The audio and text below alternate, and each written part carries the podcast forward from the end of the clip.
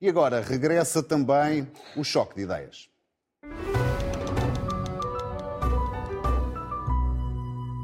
No Choque de Ideias, vamos analisar os alertas do governador do Banco de Portugal. Num artigo em que analisa a situação e os desafios do país, Mário Centeno avisa que o governo deve reduzir a despesa pública permanente. Centeno chama ainda a atenção para os impactos da subida dos juros em milhares de famílias. E vamos então ao choque de ideias, como sempre, com os economistas Ricardo Paes Mamed e Ricardo Arroja, que hoje se junta a nós, a partir dos estúdios da RTP no Funchal. Bem-vindos mais uma vez para uma nova temporada. Ricardo Paes Mamed, qual pode ser o objetivo de Mário Centeno com este artigo e com estes recados? Bom, isso é preciso perguntar ao, ao Governador do Banco de Portugal o, o, que é que pretende. De facto, este, eh, este texto é um bocadinho inusitado, não é habitual. Creio que não há propriamente registro de nós termos um artigo de opinião uh, do Governador do Banco de Portugal uh, a ser publicado uh, pelo próprio Banco de Portugal. Daí a minha dizer, pergunta. Portanto, é, não sei, não, não lhe posso responder sobre, sobre isso. Acho que há, há uma parte do, do texto que é, que é normal num, num governador, governador, de um banco central, em que é uma análise da, da economia portuguesa, portanto, mais ou menos parcial. É, é um bocado parcial da forma como, como faz, embora, do meu ponto de vista, diga algumas coisas que é importante dizer. Uh, uh, de facto, há, muitas vezes tem passado despercebido, mas a economia portuguesa, nos últimos 10 anos, ele não diz os últimos 10, desde, dois, desde, desde 2015. 2015, na verdade, começou um bocadinho antes dele ser ministro, mas nos últimos 10 anos a economia portuguesa tem passado por muitas transformações importantes Uh, e no sentido de uma melhoria estrutural nas, nas, qualificações, na autonomia financeira das empresas, na situação financeira do Estado, uh, até na robustez financeira uh, dos, dos, bancos, no contributo das importações e das exportações para o crescimento económico, um, um, crescimento do, das, de, do investimento, eu disse importações e exportações, queria dizer investimento e exportações, são dois fatores bastante, bastante importantes, uma redução da pobreza, também a capacidade que a economia portuguesa tem revelado de resistir à, à desaceleração da economia europeia. Portanto, tudo isto são sinais que eu acho que vale a pena ter em consideração. Nós não podemos olhar para a economia portuguesa sempre só para o que está a funcionar mal.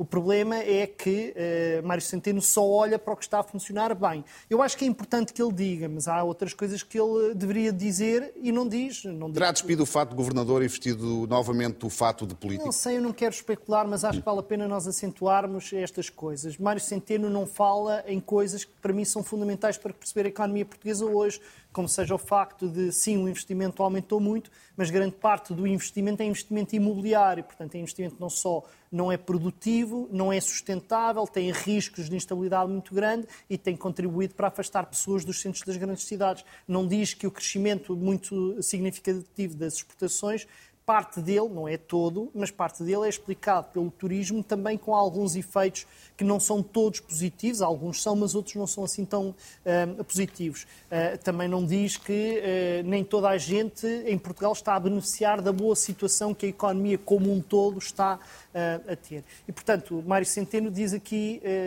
omite algumas coisas na análise que, que valeria a pena dizer. E, por fim, há um aspecto que eu considero negativo e esse considero mesmo negativo, que é Para concluir, uh, Mário Centeno faz considerações sobre a política orçamental que, a meu ver, não são legítimas. Mário Centeno, quando diz uh, Portugal deveria ter eh, uma redução na despesa permanente, uh, isto não é uma coisa que caiba ao Governador do Banco de Portugal dizer. Não é. Ele está a extravasar as suas funções. É uma coisa que um comentador, eu e o Ricardo, podemos discutir sobre isso, analistas económicos podem fazê-lo, Mário Centeno é governador de um Banco Central que não tem de estar a imiscuir-se naquilo que são decisões de um governo democraticamente eleito, seja ele qual for. Mesmo que seja para dizer, o Ricardo dizer que deveria fazer isso muito mais, ou eu dizer que deveria fazer muito menos, Mário Centeno não deveria tê-lo feito. Uh, eu acho que ele não tem nenhuma base para dizer o que, o que disse uh, e acho que ele está a tentar condicionar um debate no qual ele não deve fazer parte. Já ele vamos, já vamos então a esse, esse, debate. Ricardo Arroja, uh, quais vê como possíveis os objetivos de, de, de, de Mário Centeno com este artigo? invulgar, vá. Olá, boa noite, Rui, boa noite, Ricardo. Eu não, não gostaria também de explicar muito sobre as motivações que Mário Centeno teve ao redigir este texto. Agora, o que eu gostaria de salientar é o seguinte. Hum, por um lado, eh, concordo com a crítica que o Ricardo faz, ou seja, o governador do Banco, do Banco Central, ou neste caso o Banco de Portugal, tem um mandato que deve restringir-se a questões de natureza de política monetária, ou, quanto muito, a questões relacionadas com a supervisão do sistema financeiro, e não propriamente a questões de política orçamental que ele uh, não controla, porque uh, extravasa o seu mandato. Portanto, desse ponto de vista, eu não critico a existência de um texto de opinião, porque parece-me que o Governador do Banco de Portugal é um ator uh, institucional e até político relevante e, portanto, uh, deve exprimir a sua opinião. Aquilo que, no entanto, deve fazer é exprimir a sua opinião de forma perfeitamente balizada pelo mandato que, uh, tem, que tem que ocupar. E, de facto, sendo a utilização da palavra escrita muito mais rigorosa e, à partida, muito mais passível de criar um perímetro de intervenção, eu fiquei surpreendido que este discurso ou este texto tivesse um alcance tão grande e, de facto, não estamos neste texto na presença de uma encruzilhada política, estamos sim na presença de uma amálgama de opiniões. E, portanto, esse uh, é um aspecto que eu acho que é criticável, sobretudo numa altura em que o Governador do Banco de Portugal poderia ter eh, feito uh, um texto de opinião relacionado com questões que dizem respeito ao seu mandato, designadamente matérias que em Portugal cabriam no domínio da chamada supervisão de natureza macroprudencial, portanto, analisar o sistema financeiro nacional eh, como um todo e avaliar quais são os pontos fortes e as lacunas que neste momento existem.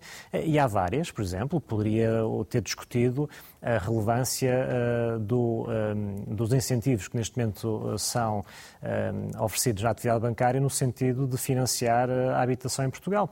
Poderia, por exemplo, ter refletido sobre a importância do mercado de capitais em Portugal e de que forma é que o sistema financeiro está a ir ao encontro de necessidades de financiamento das empresas, quer sejam bancárias ou não bancárias. Poderia ter uh, discorrido sobre a concorrência bancária que existe em Portugal e que porventura não é suficientemente forte. Portanto, haveria de facto muitos temas para que o governador pudesse ter tido uma intervenção dentro do seu mandato e uh, bastante assertiva.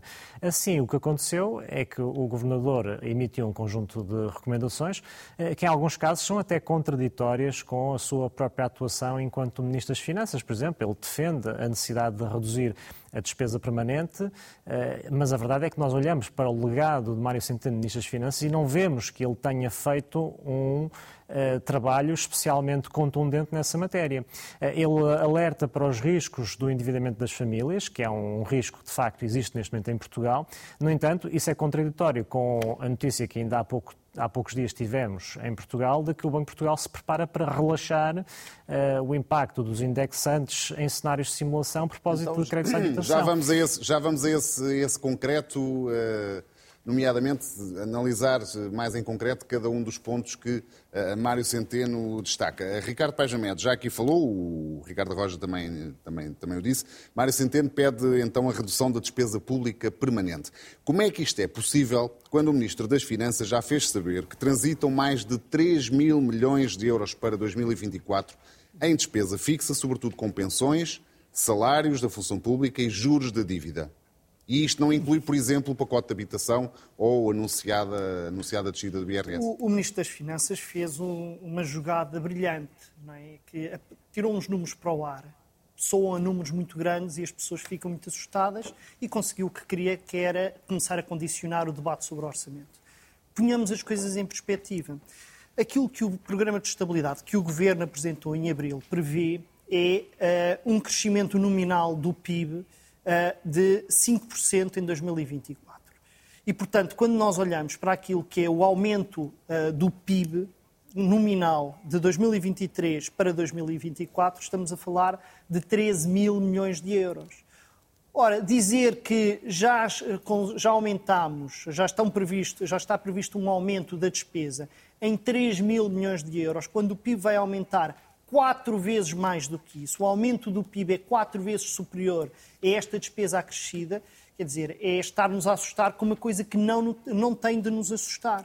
E o Ministro das Finanças fez uma brincadeira parecida com a história dos juros. Olhem que os juros, a fatura de juros vai ser mil milhões de euros a mais do que foi. Olhemos para o Programa de Estabilidade. O que o Programa de Estabilidade nos diz é que já nos avisava, portanto não há novidade nenhuma, dizia que os juros iam aumentar de 2,3% para 2,7% do PIB. Quando fazemos as contas com base naquilo que são as projeções de crescimento económico que o Governo faz para 2023 e 2024, vemos que aquilo que o Programa de Estabilidade previa de aumento de juros pagos em 2024 está muito, o que, o que estava previsto estava muito para lá do que, do que os mil milhões que, que Medina anunciou. Ou seja, aquilo que Medina anunciou agora é uma boa notícia. Está-nos a dizer que vamos gastar menos em juros do que o governo esperava em, dois, em, em, em abril. Mas, e também está a dizer, o que o Ricardo Paz Médici está a dizer é que, na verdade, em percentagem do PIB, o governo pode reduzir essa despesa permanente. O que eu estou a dizer é uma despesa permanente aqui é uma discussão diferente. Já podemos ir à despesa permanente. O que eu estou a dizer aqui é Fernando Medina fez sair cá para fora um documento que tinha de apresentar em qualquer uh, caso, uh, noticiando, bradindo, não é? Pondo uma, uma bandeira sobre dois números, que é, vai haver um, um, um aumento da despesa que já está, independentemente do que decidamos, já está comprometido, e há um aumento de juros que é de mil milhões. E o que eu estou a dizer é que essas notícias que Fernando Medina nos dá, primeiro, não são notícias nenhumas. Segundo, o que há de novidade, que é pouca, é basicamente dizer-nos que o que vai acontecer é uh, menos grave, ou vai-se gastar menos do que em abril o Governo estava à espera. Portanto, em vez de estarmos a olhar para isto como o Ministro das Finanças quer que nós olhemos, que é começar desde já, atenção, não gastem muito porque a situação está muito perigosa, uh, eu se tivesse de tirar alguma ilação era a contrária. Não é isso que eu quero dizer, com certeza nós vamos ter de continuar a ser muito prudentes na forma como fazemos despesa pública, mas eu estou, neste momento, exatamente na situação que estava anteriormente. O ritmo de redução do déficit e o ritmo de redução do dívida, neste momento, continuam a ser, inclusive é o que está previsto para 2024, são muito superiores àquilo que é estritamente necessário, seja pelas regras, seja por aquilo que é o bom senso. E, portanto, eu espero que o Ministro das Finanças não esteja a utilizar infelizmente é isso que me parece. Estes anúncios, uh, que são assim um bocadinho patapúrdios, para justificar a continuação de um ir além da Troika, não é? Dez anos depois troika. da Troika. Ricardo Arroja, eh, como é que vê esta questão da redução da despesa permanente eh, que pede eh, Mário Centeno? À luz também do que foi anunciado, entre aspas, que anunciado entre aspas, foi uma notícia de jornal, na verdade, mas como é que vê este, quase esta contradição entre reduzir despesa pública e, por outro lado, ter que se gastar mais, porque já há muita despesa comprometida para 24? Bem, essa aparente contradição é facilmente justificada pela, por aquilo que o Ricardo acabou de mencionar, ou seja, o Ministro das Finanças apresenta-nos valores uh, nominais, quando, na verdade, aquilo que é relevante para podermos comparar um exercício com o outro são os valores em percentagem do PIB, uh, independentemente de podermos concordar ou não que os eh, valores nominais sejam mais altos ou mais baixos. E, portanto, a, aparente contradição está aí. Agora, a questão da redução da despesa permanente, que é pedida por, por Mário Centeno, como recomendação de política orçamental, é muito interessante, porque, de facto, como eu dizia antes, eh, durante eh, o legado de, do ministro Mário Centeno, eh, a despesa corrente com pessoal e com prestações sociais, em percentagem da despesa corrente, ficou largamente, esteve largamente aos níveis do que está hoje. Eh, e, portanto, não se vislumbra eh, com que legitimidade política, vamos lá dizer, eh, o agora governador está a pedir uma redução de despesa permanente desta natureza. No entanto, isto dito, eu acho que era interessante perguntar, até eventualmente numa próxima opinião que o governador possa emitir, perguntar-lhe em que áreas então é que ele pretende fazer essa mesma redução. Este é um debate, obviamente, que tem ehm, uma, uma, uma, abrangência muito, muito vasta, porque não podemos limitar-nos a dizer que queremos uh, reduzir a despesa permanente, temos depois que apontar os caminhos e, efetivamente, há neste momento uma despesa uh, permanente que é muito rígida em Portugal e que só será verdadeiramente alterada quando discutirmos mais a sério em que áreas é que o Estado pode eventualmente dar o lugar a privados no fornecimento do serviço público, independentemente de ele poder continuar a ser financiado na na íntegra ou parcialmente pelo próprio Estado. E aí, de facto, era importante que uh, pudéssemos ter esse debate mais alargado, eventualmente aí contando com o contributo do Gabinete de Estudos do Banco de Portugal, que ocasionalmente se debruça sobre estes assuntos uh, e que pode fazê-lo talvez com alguma latitude, precisamente por ser um departamento de estudos e não ter o peso institucional da palavra do governador. Uh, e, e, portanto, é, é, parte do discurso do governador que ficou incompleto, mas que seria, de facto, como eu disse, interessante conhecer, já que ele está numa perspectiva de produzir comentários mais alargados, porque simultaneamente no texto que ele emite, ou que ele redigiu, perpassa um enorme elogio ao setor privado, não só em termos de capacidade de geração de emprego, como também, em última instância, pela responsabilidade que o setor privado tem tido no aumento do investimento, que é efetivamente, nos últimos 10 anos, a grande evolução estrutural que vemos na economia portuguesa é o aumento do investimento que ocorre a partir do final da intervenção da Troika, eh, mas é que ao qual provavelmente também não está, eh, não está eh, desassociado o facto de Portugal ter voltado a ter condições de financiamento que, em última instância, também beneficiaram as empresas.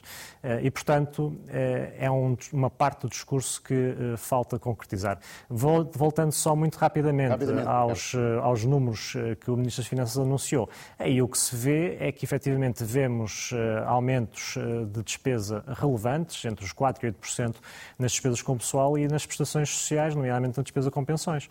Mas isso reflete também as condições que nós temos em Portugal, ao nível da nossa nossa demografia eh, e ao nível eh, também eh, do, do próprio financiamento da República, que se reflete nessa fatura com juros que o Ricardo também mencionou há pouco. Oh, Rui, deixe-me só Sim, dizer uma coisa, porque eu acho que as pessoas às vezes têm ideia que Portugal é um país onde o nível de despesa pública é gigante. Portugal tem, teve no, no final do ano passado um nível de despesa pública de 44,8% do PIB que é 5 eh, pontos percentuais abaixo da média da União Europeia, que é 49,8%. Portanto, 49,8% União Europeia, 44,8% Portugal. E aquilo que o programa.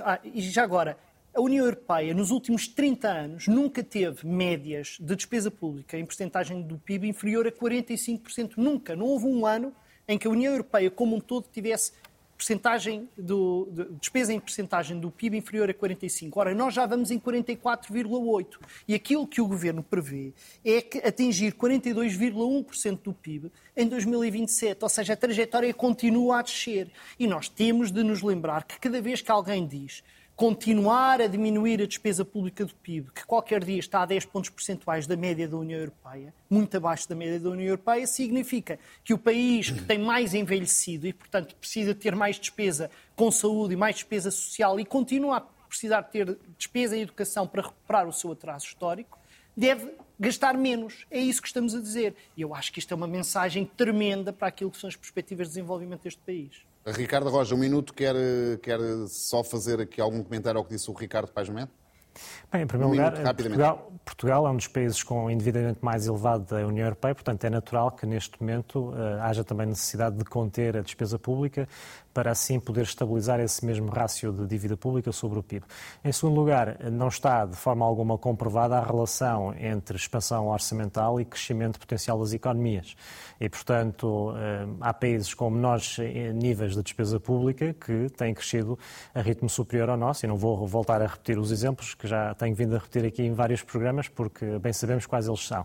Eh, de resto, voltando ainda ao discurso do ministro Mário Centeno, do, perdão, do governador Mário Centeno, era importante também fazer a avaliação dos factos que ele a certa altura cita. Não é? Ele faz o grande gáudio de que Portugal cresceu muito desde 2015, 17% em termos acumulados façam 13% na zona euro. Ora, esse, é, esse exercício é muito interessante, mas a verdade, o, o verdadeiro exercício que interessava fazer e a comparação fazer é quanto é que Portugal cresceu face aos países menos desenvolvidos do que nós e que têm vindo a aproximar-se de nós. Muito bem. Porque aí provavelmente a comparação já não seria tão risonha. Ricardo Pajamed, Mário Centeno tem também desvalorizado o impacto da subida dos juros na situação das famílias que pagam casa ao banco.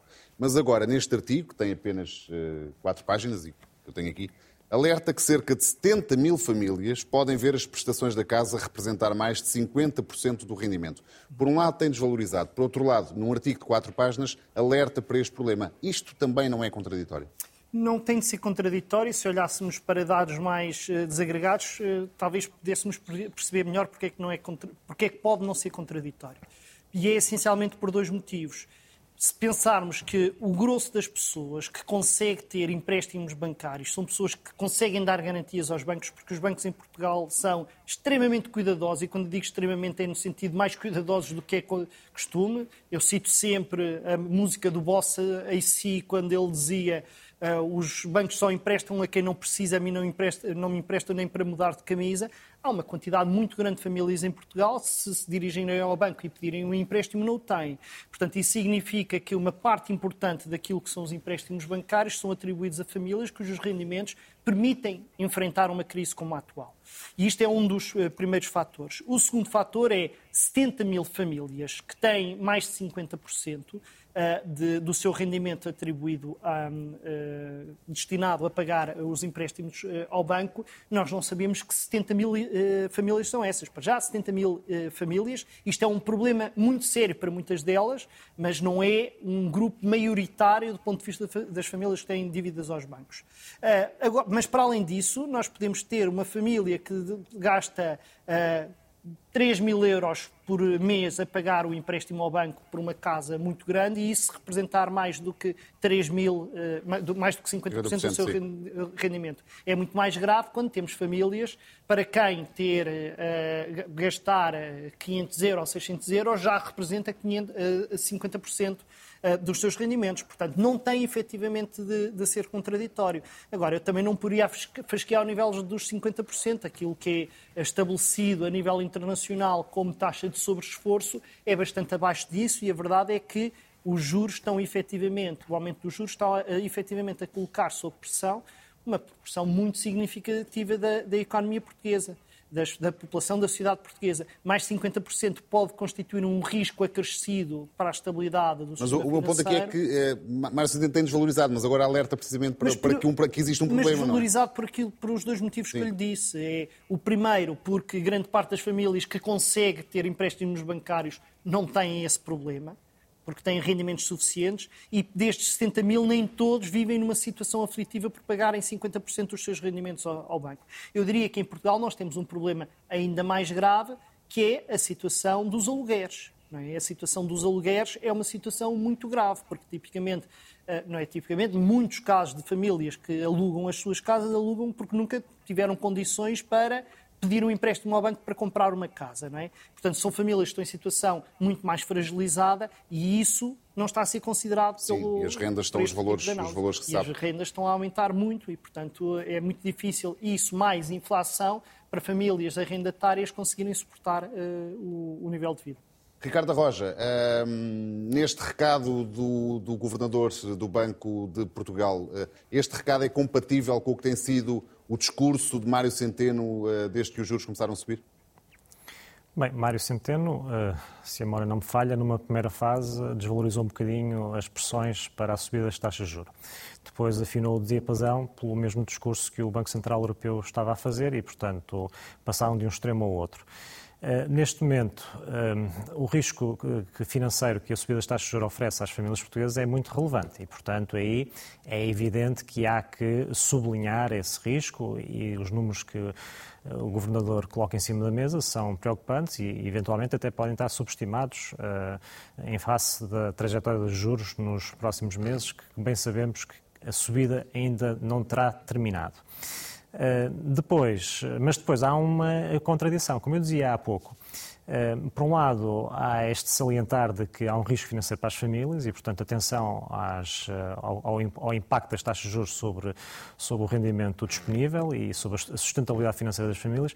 Mas depois, o Banco de Portugal, há umas semanas atrás, no início de agosto, eh, propôs que fossem relaxados os critérios que subjazem às, às simulações que se, faz, que se fazem quando alguém pede um crédito de habitação.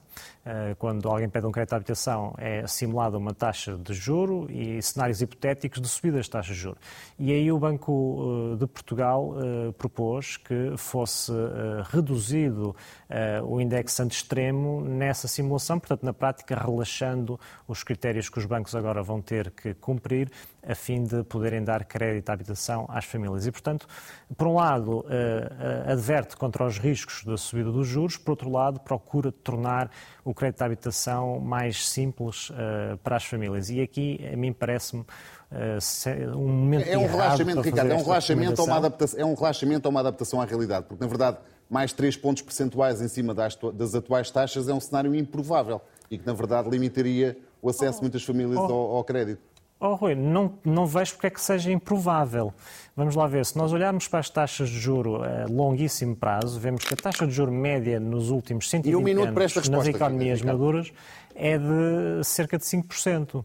Eh, e, portanto, e houve períodos eh, há, pouco, há poucas décadas em que as taxas de juros estavam na casa dos 10%. Portanto, não é um cenário assim tão improvável. Mas, mais do que eh, ser menos ou mais provável, aquilo que me parece é que, neste momento, é um sinal errado a dar-se, em particular quando um dos problemas que nós temos neste momento na habitação é a escassez de casas para arrendamento que resultam diretamente dos incentivos que, ao longo dos últimos anos, foram vão sendo dados e privilegiando a venda, a compra e a venda de casas em detrimento do mercado de arrendamento. E, portanto, há aqui uh, questões que, como eu disse, cabem ao Banco de Portugal, enquanto entidade. Para terminar, que, Ricardo eh, é responsável pela supervisão macroprudencial e, efetivamente, a mensagem que o Governador dá neste texto não é coerente com aquilo que depois vamos observando por parte do Banco de Portugal. Ricardo Roja, Ricardo Pajamed, mais uma vez, obrigado pela vossa presença. É tudo. Pode ver ou rever este programa em RTP Play e ouvir este choque de ideias em podcast nas plataformas digitais. Regressamos na próxima terça-feira. Tenha até lá uma excelente semana.